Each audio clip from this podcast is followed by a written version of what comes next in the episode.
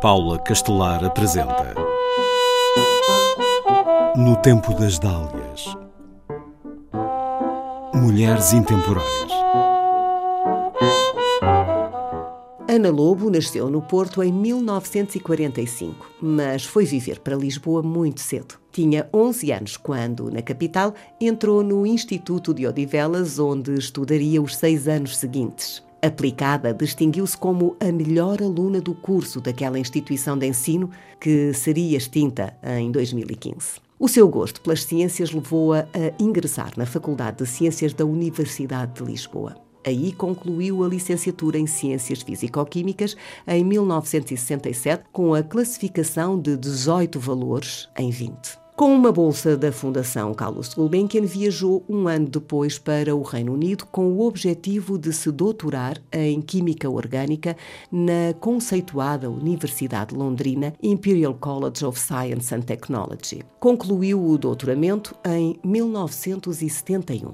Em vez de regressar a Portugal, decidiu permanecer mais algum tempo em Londres ainda como bolseira da mesma fundação. O objetivo era fazer um pós-doutoramento com o professor Derek Barton, que dois anos antes tinha sido galardoado com o Prémio Nobel da Química. Nesse período deu-se um encontro muito importante na sua vida. Conheceu Sundaresan Prabhakar, um outro cientista que também estava a fazer um trabalho de pós-doutoramento com o professor Barton e com quem viria a casar um ano depois. Já em Portugal, em 1974, ingressou na então recém-criada Universidade Nova de Lisboa e, cinco anos depois, tornou-se professora catedrática da Faculdade de Ciências e Tecnologia. Na sua faculdade, iniciou uma escola de Química Orgânica que se propagaria a outras universidades e institutos em Portugal. O seu domínio de investigação é a química orgânica, dedicando-se, entre outras coisas, a mecanismos químicos, como a carcinogênese química, que procura respostas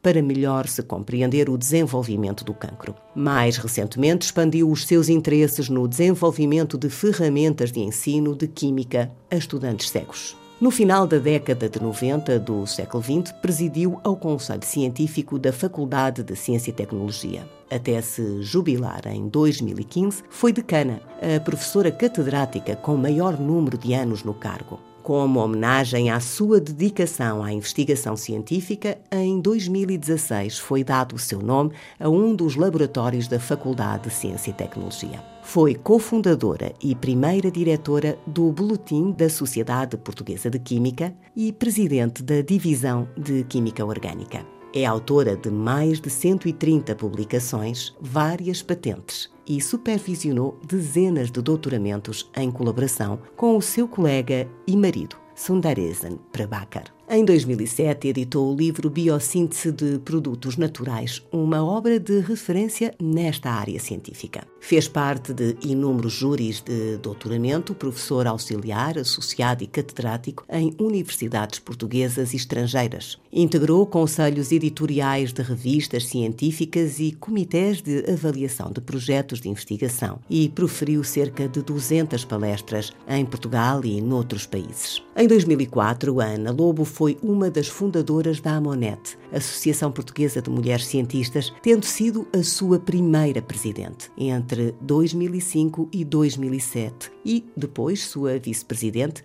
até 2015. Durante seis anos foi ainda membro do Conselho de Administração da Plataforma Europeia de Mulheres Cientistas tem-se empenhado para aumentar a consciencialização em relação às questões das mulheres cientistas, incluindo o seu empoderamento nas decisões relacionadas com a investigação. Em 2004 e 2005 recebeu o Prémio Estímulo à Excelência, atribuído pelo Ministério da Ciência e Tecnologia pelo mérito científico do seu trabalho. Em 2014 foi distinguida em Londres com o Fellow da Royal Society of Chemistry um galardão concedido a membros desta sociedade de química que contribuíram de forma notável para o avanço da sua área científica. Dois anos depois, seria homenageada pelo Centro Ciência Viva como uma das 100 mulheres na ciência.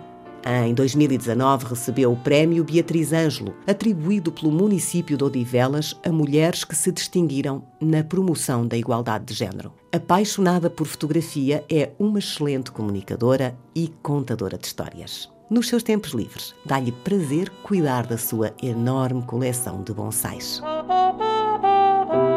No tempo das dálias. Em parceria com o Mima Museu Internacional da Mulher e AMONET, Associação Portuguesa das Mulheres Cientistas.